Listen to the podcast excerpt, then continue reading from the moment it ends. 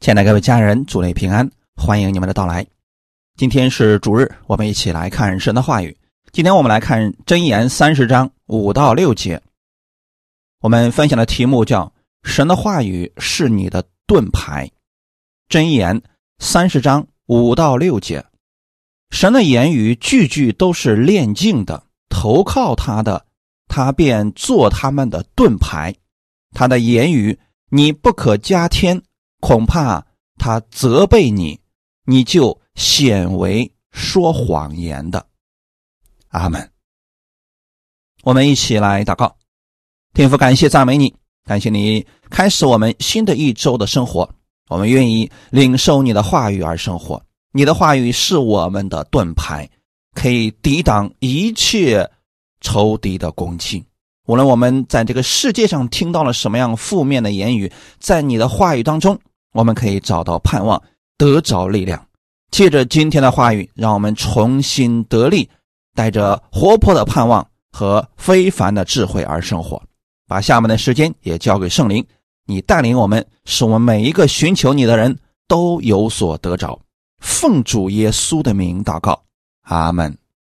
古时候的士兵，他们手中要有刀枪和盾牌，战斗当中的士兵。如果没有刀枪，就无法进攻；如果没有盾牌，就容易被敌人的兵器所伤，危及生命。在属灵的征战当中也是如此。属灵的征战，我们眼睛看不见，它却是真实存在的。每一天，我们生活的这个世界，我们会领受无数的言语，会看到很多的事情。如果你所看到的是消极的，或者说别人对你的伤害的言语，没有盾牌，你就无法抵挡他们的攻击。久而久之，你会默想仇敌对你所说的话语，让你不断的伤害自己，也会危及我们的生命。那么今天我们就要明白，神的话语就是你的盾牌。当仇敌来攻击你的时候，你可以使用神的。盾牌抵挡住攻击，在诗篇五十七篇第四节说：“我的姓名在狮子中间，我躺卧在性如烈火的世人当中，他们的牙齿是枪剑，他们的舌头是快刀。”这是大卫逃避扫罗追杀。藏在洞里的时候所做的金狮，很明显，大卫被扫罗王追杀。他说他的性命在狮子中间，显得自己的生命十分的弱小。两者不对称，他无法战胜狮子们。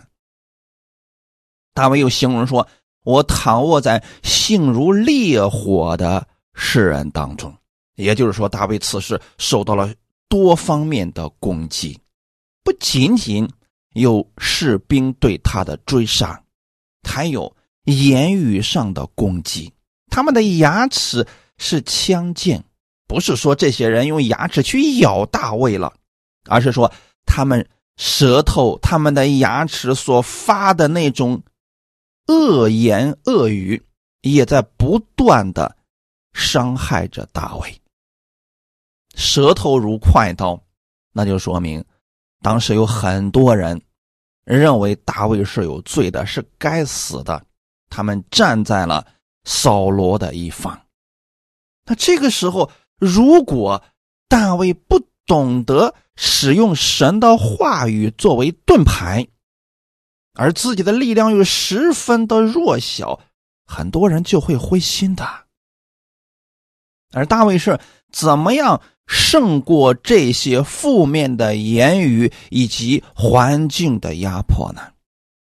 在诗篇五十七篇七到十一节里边，大卫是这样讲的：“神啊，我心坚定，我心坚定，我要唱诗，我要歌颂我的灵啊！你当行起，琴瑟啊，你们当行起，我自己。”要及早兴起，主啊，我要在万民中称谢你，在列邦中歌颂你，因你的慈爱高及诸天，你的诚实达到穹苍。神啊，愿你崇高过于诸天，愿你的荣耀高过全地。如果我们在平安的时候，在得到赏赐的时候，我们感谢神，我们说这些话语。十分的容易，但换一种环境，你的周围看起来十分的荒凉，仇敌肆意的攻击你，看不到一点希望的时候，你能不能像大卫一样去唱诗歌呢？能不能像大卫一样去歌颂神呢？大卫的力量从哪里来的呢？从神的话语，这些话语。就成为了大卫的盾牌。面对仇敌恶语相加，大卫转身仰望神的话语；面对仇敌的咒诅，大卫转身歌颂神。这就是使用了神的话语当做盾牌呀。很多人并不知道。这样去使用能成为盾牌。事实是很多的信徒，先不说世人了啊，很多的信徒在他的仇敌或者他的对头攻击他，人家就说了一句难听的话，他把这个话语放在心里一边，不断的默想，甚至说人家这个话语都过去好多天了，他一闭上眼睛就能想起那个人狰狞的。冷漠的眼神。这个时候，他越想越生气，越想越生气。为什么会这样呢？因为仇敌的剑不断的在伤害着他。大卫不是这样的，他面临的环境那比我们要糟糕多了。当时扫罗当王，集国家之力量。去消灭一个大卫，大卫就四处逃窜。在这种情况之下，他向神发出了呼求，向神发出了唱诗和歌颂。他说：“神啊，我心坚定，我心坚定。”大卫说的话语跟很多人正好是反过来的。可能很多人说：“我要死了，我要死了。”可是面对神的应许和神的话语，大卫说：“我心坚定，我要唱诗，我要歌颂。”当人在低谷的时候，你让他唱诗，这实在是太难了。他只想哭，只想不断的去重复他所遇到的情况是何等艰难，但那不是解决的方法，弟兄姊妹。要转过头去仰望神的话语，像大卫一样，用神的话语成为你的盾牌，抵挡住仇敌的攻击。我的灵啊，你当兴起；琴瑟呀，你们当兴起。我自己要及早兴起。大卫把自己的目光转向神的话语。所以他说：“主啊，我要在万民中称谢你，在列邦中歌颂你。”他不断的在重复着神对他的应许。这是一个极好的方法。我们的情况越糟糕，我们越应当使用神的话语，不断的宣告。情况越糟糕，越黑暗，我们要越去宣告。神的亮光，心情越郁闷，你要越用神的话语去歌颂，哈利路亚！当你不断的说神的慈爱高及诸天，他的诚实达到穹苍，你的心情就会因着神的话语而发生转变。不要不断的去默想你对头呢。恶言恶语，这对你来说没有一丁点的好处，不如用心灵和诚实颂扬神的话语。愿你的崇高过于诸天，愿你的荣耀高过全地。现在你为什么知道大卫能胜过各样环境了吧？这些应许，今天也给我们了。神希望我们在各样的环境当中，能学会使用他的话语，成为你的盾牌。我们要学习大卫，让神的话语不断的成为他的盾牌。我们也要如此。近来你听到最多的话语是什么？可能有人告诉你，有没有发烧啊？有没有买药啊？他们会给你做很多的见证，说：“哎呀，我身边有人发烧了，全身疼痛啊！哎呀，那个生不如死啊！”这样消极的话语，是不是就像毒箭、像快刀一样，让许多人感到害怕，甚至很多人都不敢出门了，看见人就躲呀，因为你不知道谁有问题呀。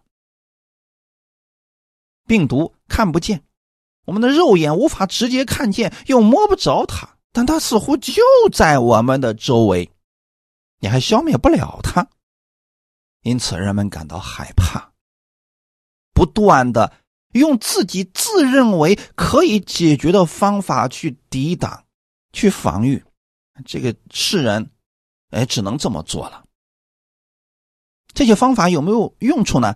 有一些用处，但不能全部抵挡这些病毒的攻击啊！此时的你该怎么办呢？让神的话语成为你的盾牌，用神的话语宣告，并持续如此的相信。诗篇九十一篇二到六节，我要论到耶和华说。他是我的避难所，是我的山寨，是我的神，是我所依靠的。他必救你脱离捕鸟人的网罗和毒害的瘟疫，他必用自己的翎毛遮蔽你，你要投靠在他翅膀底下。他的诚实是大小的盾牌。你必不怕黑夜的惊骇，或是白日飞的箭，也不怕黑夜行的瘟疫，或是午间灭人的毒病。这些话语就是神给你的盾牌。一开始时候，我们提到了盾牌是干什么的呢？当仇敌的枪过来的时候，你要举起这盾牌，挡住他。阿门，这个时候才能发生作用的。所以，当周围有看不见的威胁存在的时候，你就不如使用这属灵的力量，使用这属灵的盾牌来胜过你当下的惧怕。不要去谈论这些糟糕的、负面的言语。世人那么说，你也那么说，越说越惧怕，越说越惊慌。你要论谁呢？要论到耶和华。要让你的口不断的谈论耶稣基督，谈论他的作为，你的心中自然就充满平安，充满力量了。不要像世人一样。不断的谈论着糟糕的环境，那样越说只会让你失去平安，越来越惧怕。你倒不如像这诗篇里边所说的来宣告：耶稣基督是我的避难所，耶稣是我的山寨，耶稣是我的神，是我所依靠的。他必救我脱离捕鸟人的网罗和毒害的瘟疫。他必用自己的翎毛遮蔽我，我要投靠在他翅膀底下。他的诚实是大小的盾牌，我必不怕黑夜的惊骇，或是白日飞的箭，也不怕黑夜行的瘟疫，或是午间灭人的毒病。如此来宣告，每天如此来宣告。当你心中有惧怕的时候，你就把这段话语拿出来宣告。当然了，圣经上这样的话语很多，你可以找出你认为有力量的话语，把圣经当中的第二人称换成第一人称，如此来宣告。持续的相信，持续的宣告。哈利路亚！当你不断的如此来宣告的时候，你不是在努力的说服你自己，而是一定要相信这些话语就是盾牌，实实在在的属灵的盾牌。当你相信这些话语能够保护你的时候，那真的就像。你的思维有盾牌护卫着你是一样的，千万不要觉得说：“哎呀，我为什么就相信不了？我都宣告了，为什么还害怕呢？”那是因为没有相信。你如此的相信，并且宣告，一直宣告，你就相信是的，在我的思维有盾牌在护卫着我。我们看看大卫是如何宣告的。撒母耳记下二十二章一到四节。当耶和华救大卫脱离一切仇敌和扫罗之手的日子，他向耶和华念这诗说：“耶和华是我的岩石，我的山寨，我的救主，我的神，我的磐石，我所投靠的。”他是我的盾牌，是拯救我的脚，是我的高台，是我的避难所，我的救主啊！你是救我脱离强暴的，我要求告当赞美的耶和华，这样我必从仇敌手中被救出来。阿门。大卫在被扫罗追杀的日子，他感谢神。相信神是他的盾牌。当神把他从一次危难当中救出来的时候，他念这诗，那就说明这个诗是已经写好的，不是临场发挥。当你看到一些事情成就了，你再看看自己过去所宣告的，你说是的，主啊，你的话语成就在我的身上了。大卫为什么能够描述这么多神对他的保护呢？耶和华是我的岩石，岩石是干什么呢？是比较坚硬的石头，是我的山寨，山寨就是他的保护，是我的救主，这就很简单了，会救他脱离一切凶恶。我的神，我的磐石，我所投靠的，在大卫的心中，他认为人靠不住啊。连自己的亲生儿子都能背叛他，他身边的人也会背叛他。但神是磐石，就说明神不改变，也不动摇，是可以投靠的。哈利路亚！不管这个世界如何的变换，你要相信神是现实的，他的应许。一定会成就。既然这些话语写在圣经上了，那就说明我们是可以用得着的，因为神知道一切，我们所需要的，他都记在这经上了。你需要什么呢？心中惧怕，看到周围的环境如此的让你担心的时候，拿出神的话语，成为你的盾牌。去投靠这些话语，阿门。他是你的盾牌，是拯救你的脚，是你的高台，是你的避难所。哈利路亚。就像现在特殊的环境，瘟疫到处都在的时候，而我们又避免不了，一定要接触。那你就要相信神是你的盾牌，他能够救你脱离这些患难。你要做什么呢？求告他，赞美他，哈利路亚。诗篇十八篇三十到三十二节。至于神，他的道是完全的，耶和华的话是炼净的。凡投靠他的，他便做他们的盾牌。除了耶和华，谁是神呢？除了我们的神，谁是磐石呢？唯有那以力量束我的腰，使我行为完全的，他是神。我们要再次强调一下。盾牌是用来抵挡仇敌攻击的。当仇敌他的剑过来的时候，你要举起这盾牌。这个时候使用的，它会保护你不受死亡的伤害。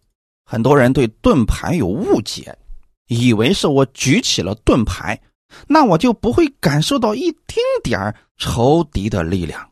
这个不对的啊！你看。过去的古代战场上，当仇敌射箭的时候，他们举起了盾牌，那仇敌的箭是不是就射在那个盾牌上了？难道这个人感受不到一丁点敌人的力量吗？不可能的，他们会感受到仇敌所射来的这个箭是有力量的，但是他会用盾牌把这些力量全部挡住，自己是不受伤害的。因此，不要装作。我们属灵征战当中，仇敌他一点力量都让你感受不到，那就不是仇敌的力量了。确实，我们会看到魔鬼的力量，但这个时候呢，你举起这属灵的盾牌，你依然可以感受到他的力量，但是他伤不了你。阿门。你要做的不是惧怕。因为只要盾牌不碎，你的生命就无忧。神的话语就是这盾牌，就类似于防弹的背心一样。你看，在一些战场上，那么有很多人会穿着这个防弹的背心，当敌人的子弹过来的时候。难道这个穿着背心的人一点都感觉不到疼痛吗？会的，因为力量还是很大的。阿门。但是呢，它不致命啊。所以这是盾牌正确的使用方法。那很多人以为是我只要举起盾牌，敌人的剑就不见了，他们射过来的剑直接就被消化了。不对呀，不是这样理解的啊。你们不要无视魔鬼的这些力量。很多人说：“这魔鬼哪有什么力量啊？啊，他就是纸糊的。”这样宣告的人，只会在各样的征战当中，让自己变得盲目自大，最后还会受伤的。如果真的魔鬼那么不堪一击，那我们为什么还要属灵的征战呢？因为他也是在属灵当中，而我们的眼睛也看不见他。用我们自己的力量，真的就胜不过他的。因此，这个时候呢，我们要做的是拿起这属灵的盾牌。这个盾牌是十分的坚固的，无论魔鬼如何的来撞击，这盾牌始终会把它挡住的。阿门。我们要做的是什么呢？要举起这盾牌。那很多人连举都不举了，那能不受伤吗？神纯净的话语就是你的保护，不可在神的话语当中添加或者减少。就拿现在的环境来说吧，情况很糟糕。很多人说我也宣告了呀，可是为什么不管用呢？我也宣告了呀，为什么身上的疾病它就没有退去呢？我也宣告了呀，为什么我看不到神的能力呢？其中有一个原因就是，一些人在神的话语上加了东西，或者说减去了神的话语，断章取义，就看不到神话语的大能了。首先，我们一定要相信神的话语一定是有能力的。既然耶稣使用有那么大的能力，那么我们使用应当是一样的。既然大卫能使用神的话语，我们也可以的呀。神的话语不会因为时间过了，它就过期了，这个不存在的。那我们就找，是不是我们在使用方面出现了一些问题？好，我们给大家举两个例子，一个就是在神的话语上加了东西，让神的话语失去能力了。比如说《罗马书》十章九到十一节：“你若口里认耶稣为主，心里信神。”叫他从死里复活，就必得救，因为人心里相信就可以称义，口里承认就可以得救。经上说：“凡信他的人，必不至于羞愧。”这是关于得救的。得救简单不简单呢？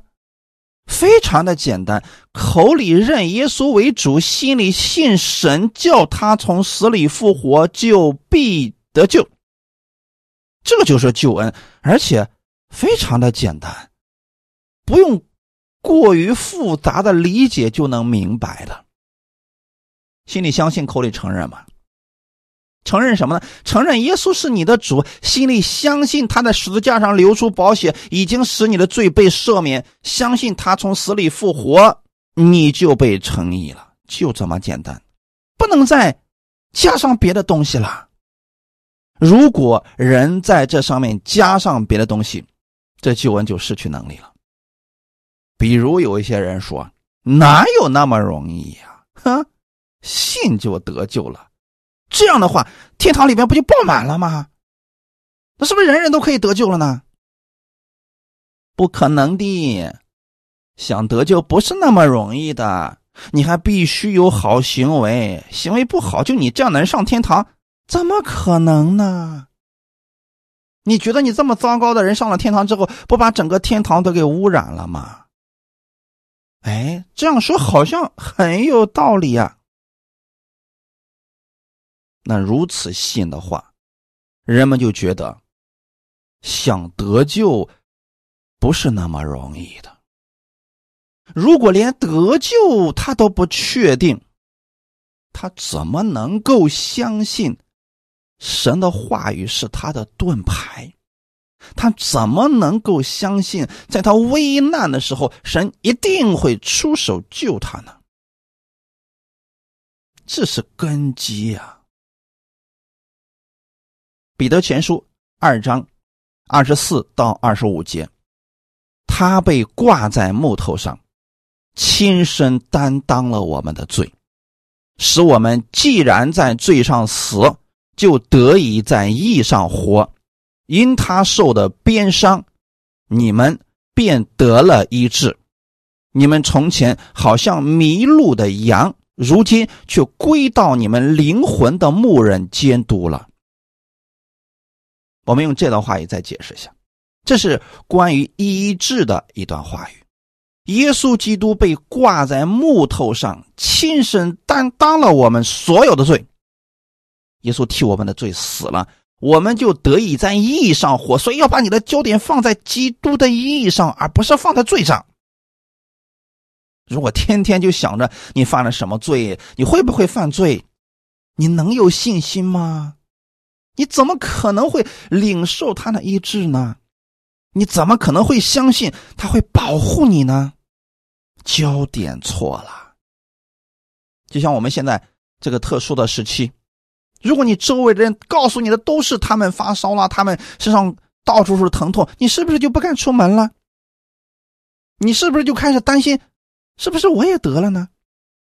因为我早上起来也有点头疼啊。本来你不头疼的，结果听他们这么一说，你也开始头疼了。本来你不热的，结果呢，你一听他这么一说，你觉得自己好像也热了。这是什么原因呢？因为他焦点错了。他们有这个问题，不代表这个问题会临到你的身上。阿门。有人说了，可我实实在在的，我也确实临到了，也发烧了。这个时候，不要被惧怕充满了。这个时候，你可以依靠神，让神来医治你的呀。为什么给大家讲这一段呢？因他受的鞭伤，你们便得了医治。就算仇敌的箭射过来了，你举起盾牌，好，这个箭的力量比较大，你往后退了几步，这不就是稍微有点受伤了吗？你这个时候不能说：“哎呀，我要死了，我要死了。”不会死的。这时候你要怎么做呢？立刻处理一下伤口，这就可以了。这跟没有盾牌的人是完全不同的。因他受的鞭伤，你们便得了医治，这是一个完成时。也就是说，就算你举着盾牌，仇敌力量过大，啊，你因此受了一点小伤，你不能说这点小伤你就要死了要活的。你要相信，因耶稣受的鞭伤，你便得了医治。持续的宣告，神的医治已经成就在你的身上了。要先除掉内心的惧怕，然后相信你是被称义的人，因为神的话语如此说了。跟神的话语不符合的呢，不要信。那样的话，你信的多了。只会减弱你的信心，让你不再相信这盾牌的力量。你从前没有信主的时候，你跟他们是一样的，属于迷路的羊。如今你不一样了，你有一个监督，就是耶稣基督，他是你的保护者。阿门。就刚才我们所读的两段经文。如果你在这个话语上加上自己的意思，就得不着了。你若认为得救很难，必须行为改好了才能得救，你得救不了了，你无法相信了。如果你认为医治很难，啊，必须有虔诚的行为，加上敬虔的心，才能得到医治，你总会觉得自己得不着的。这是在神的话语上加上了自己的想法，很麻烦的。很多人在解经的时候就加上了自己的想法，而自己的那个想法跟神的原则都已经违背了，所以他讲的越多，别人越没有信心。领受的人也如此啊。如果你在领受着神的话语，再加上人的想法，用理性去。把神的话语这么去分解的话，你会发现神的话语的力量被减弱了。本来信就得救了，突然让你觉得太难了，呃，这得不着啊。本来信就得着医治了，结果让你一分析，发现哎呀，挺难的。人有很多的理性啊，比如说，如果得医治如此简单，那还要医生干什么？还要医院干什么？哎，确实如此。这个话语听起来很有道理啊，那为什么神要设立这些呢？因为不是每个人都有这样的信心，所以神照顾其他人，还有很多没信的人嘛，所以这些是为他们预备的。这是神的爱，所以解释这些事情不是说解释不了，但你不能把它用在神的话语上。一旦把这些东西加在神的话语上。那就没有医治可言了，是不是？这样就减少了神话语的能力呢？当你的话语比神的话语还多的时候，你相信的情况之下，那神的话语真的就没有力量如此，减少了也不行的。看一段经文，《使徒行传》十六章三十一到三十四节，他们说。当信主耶稣，你和你一家都必得救。他们就把主的道讲给他和他全家的人听。当夜就在那时候，禁足把把他们带去洗他们的伤。他和属乎他的人立时都受了洗，于是禁足领他们上自己家里去，给他们摆上饭。他和全家因为信了神，都很喜乐。这段经文讲的是保罗和希拉因为传福音的缘故被下在了监里。晚上的时候，这两个人大声的赞美主，结果。监牢的地基震动，牢门大开，手上的锁链也断了。狱卒十分的害怕，他以为犯人都跑了，那自己也活不成了，就想要自杀。保罗呢，就叫住了他，说：“不要害怕，人都在呢。”狱卒看到这情景，那他就知道，这非人力所为啊，肯定是神做的呀。他就问保罗：“他该怎么样才能得救？”那保罗和希拉就对他说：“当信主耶稣，你和你一家都必得救。”好，后面呢，很多人就不再往下读了。结果就传出了一段比较奇葩的言语，有人断章取义的就认为。一人信主，全家得救。这就是把神的话语给减少了呀，减少了神的话语，人你可以这样信，但神不会如此成就，对不对？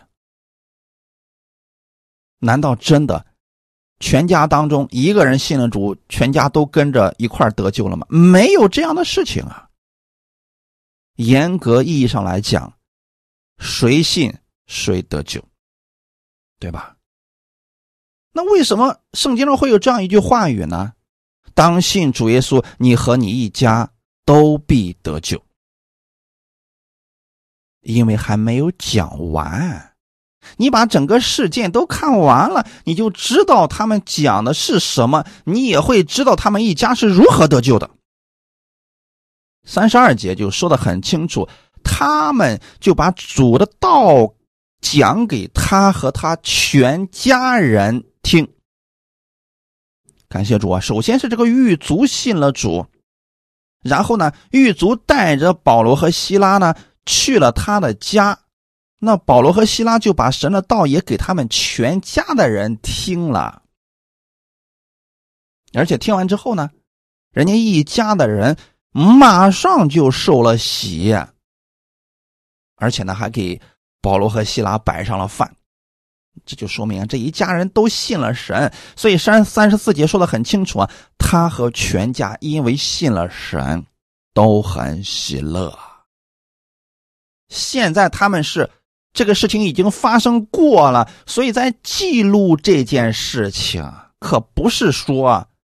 全家当中只要有一个信主的一家人跟着一块都得救了，没有这样的事情。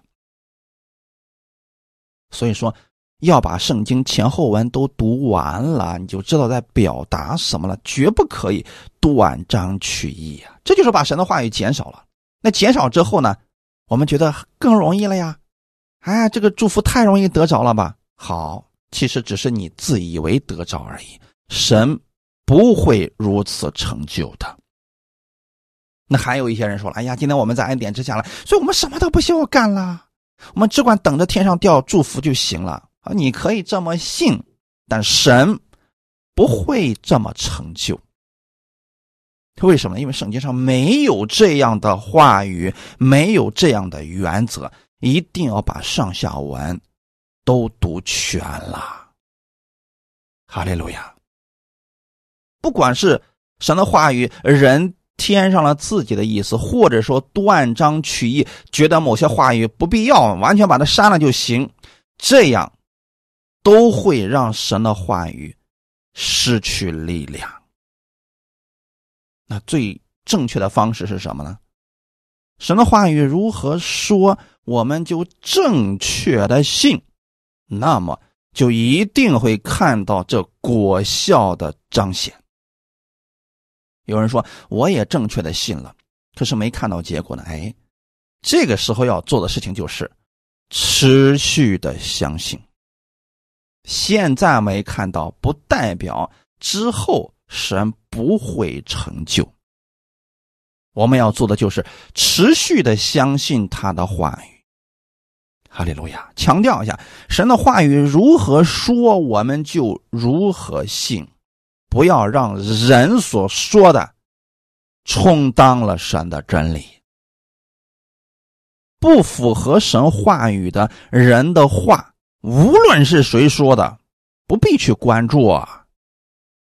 那有些人说了：“哎呀。”喝羊肉汤可以得救，你就别信了。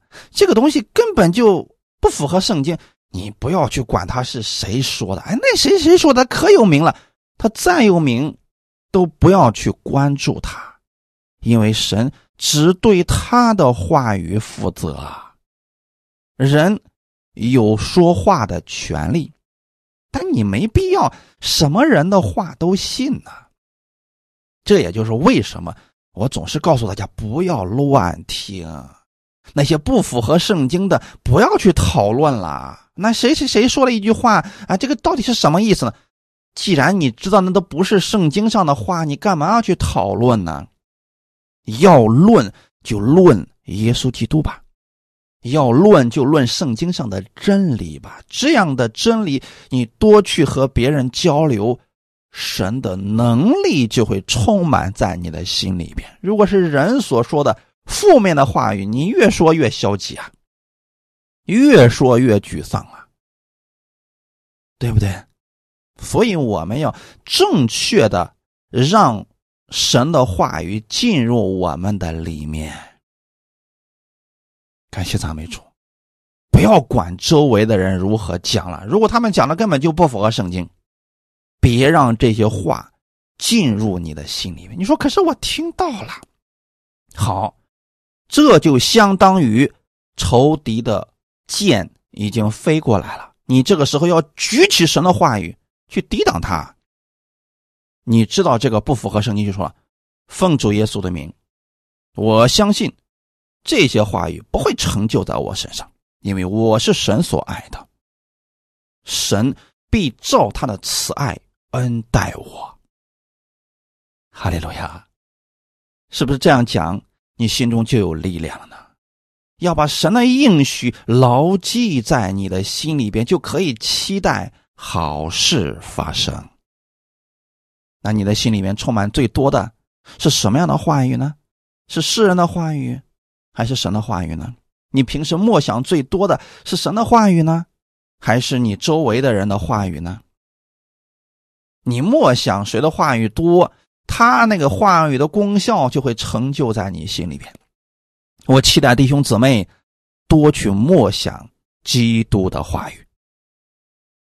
马可福音第一章四十到四十二节，有一个长大麻风的来求耶稣，向他跪下说：“你若肯，必能叫我洁净了。”耶稣动了慈心，就伸手摸他说：“我肯。”你洁净了吧？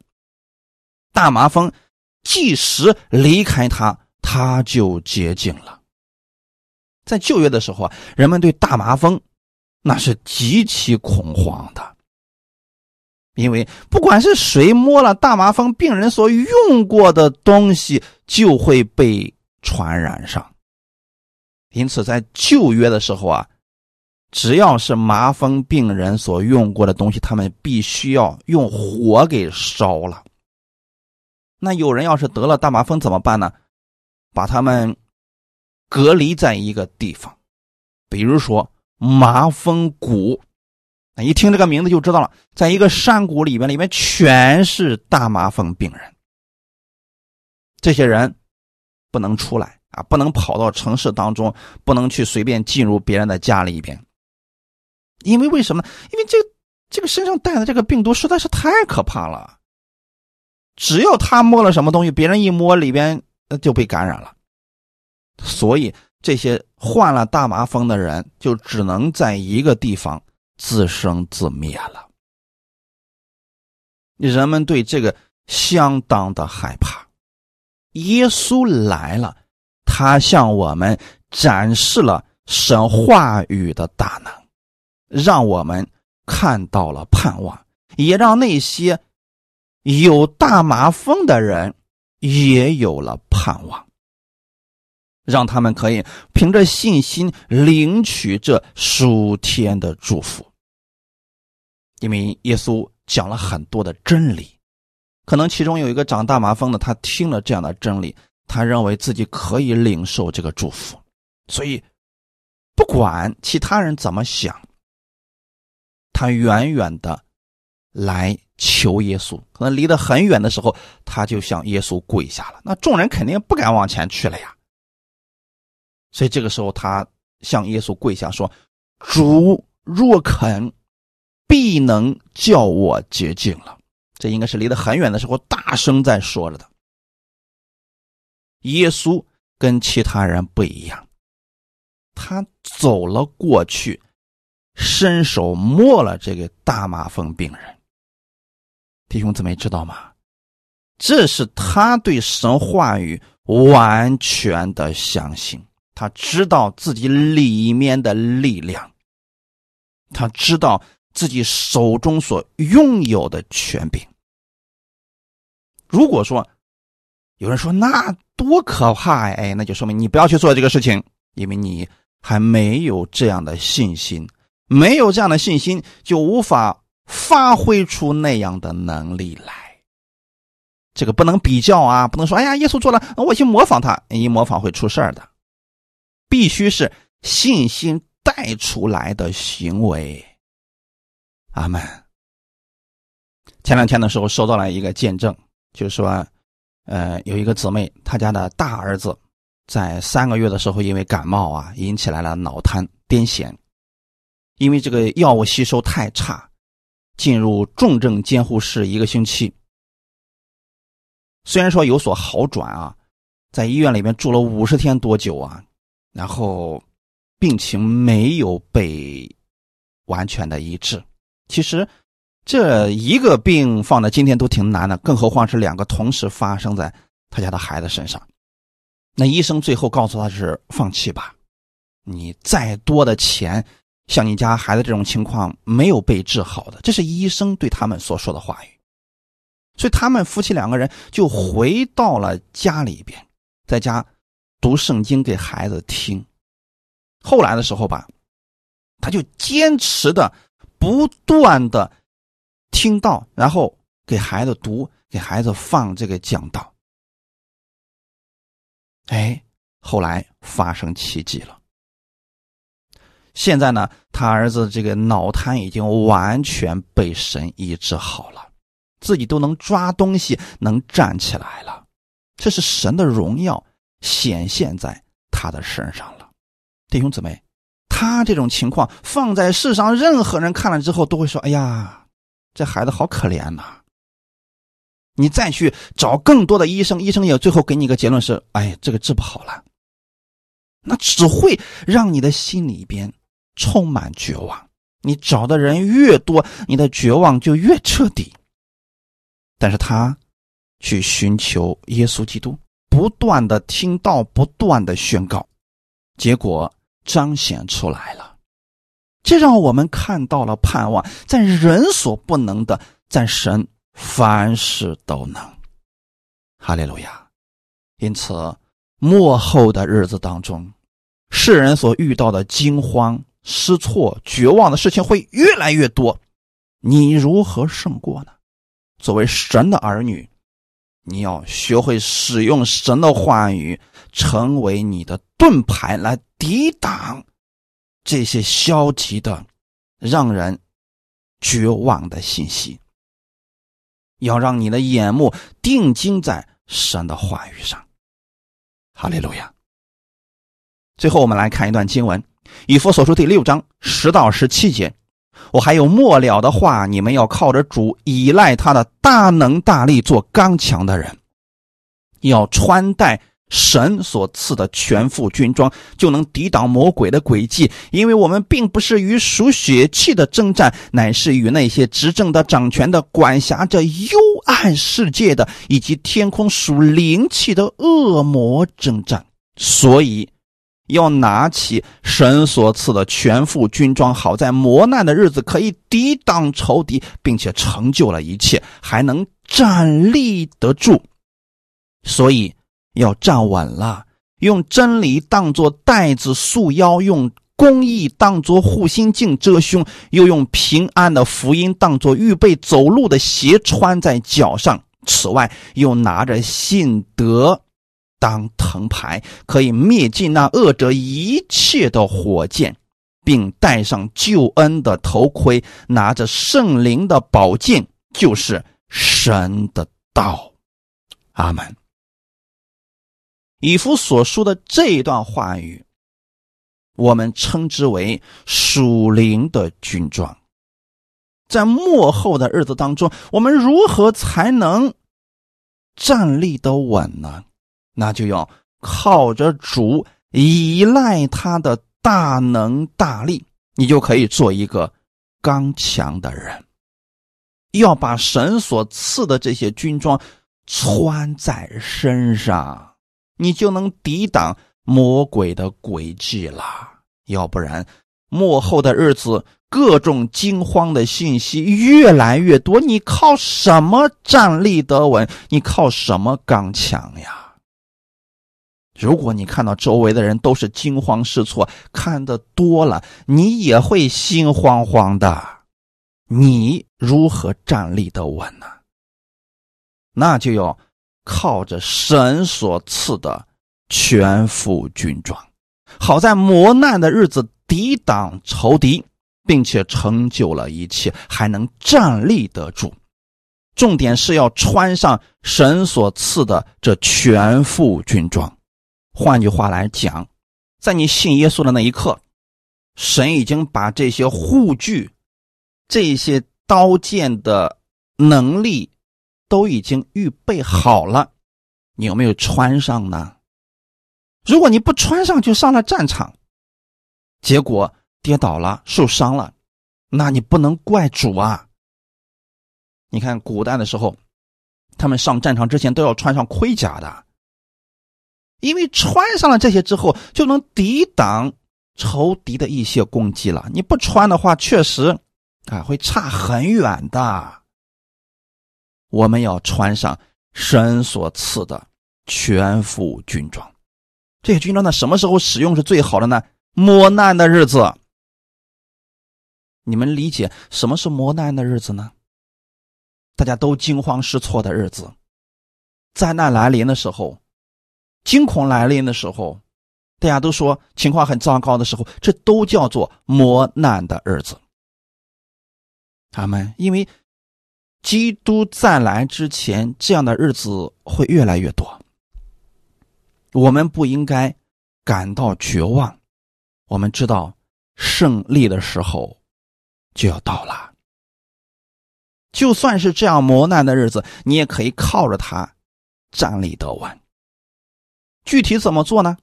用真理当做带子束腰。